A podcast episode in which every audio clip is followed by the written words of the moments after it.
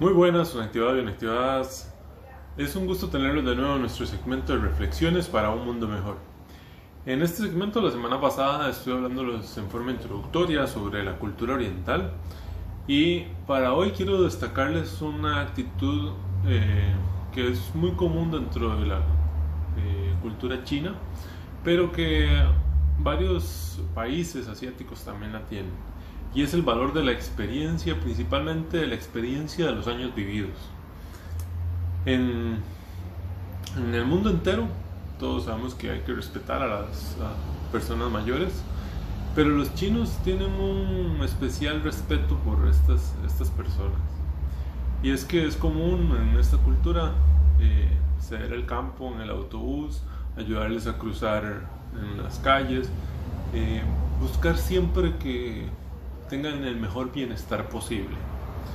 Y muchas ciudades de China incluso tienen escuelas para la tercera edad, centros de actividades y hasta incluso agencias matrimoniales para la tercera edad.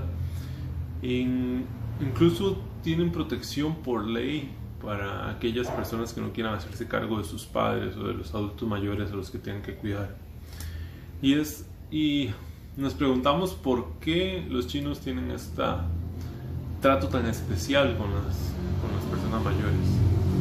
Y es que antiguamente no existían los escritos, los libros, los diccionarios como los que tenemos ahora en día, el Internet, sino que antes de eso eh, la forma de comunicación, la forma de transmitir el conocimiento era a través del lenguaje hablado.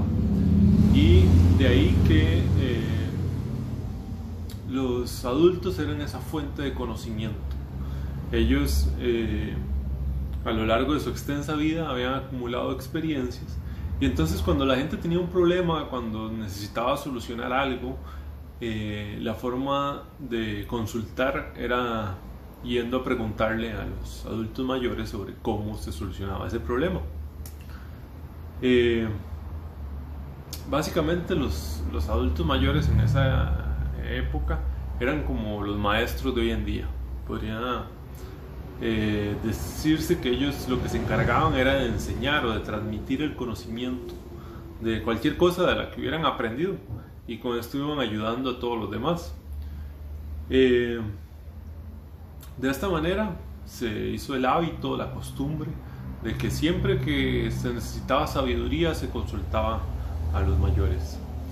De, después fue apareciendo la escritura, los libros, los diccionarios, el internet y todas estas otras formas que conocemos de, consulta, pero eh, quedó siempre la costumbre, el hábito de consultar por esa sabiduría, por esa experiencia de vida que tenían las personas adultas. Y de ahí que se les guarde un, especial eh, cariño, una relación con la sabiduría muy, muy acorde con la cultura oriental. Eh, para finalizar, no los eh, puedo dejar sin la frase del día.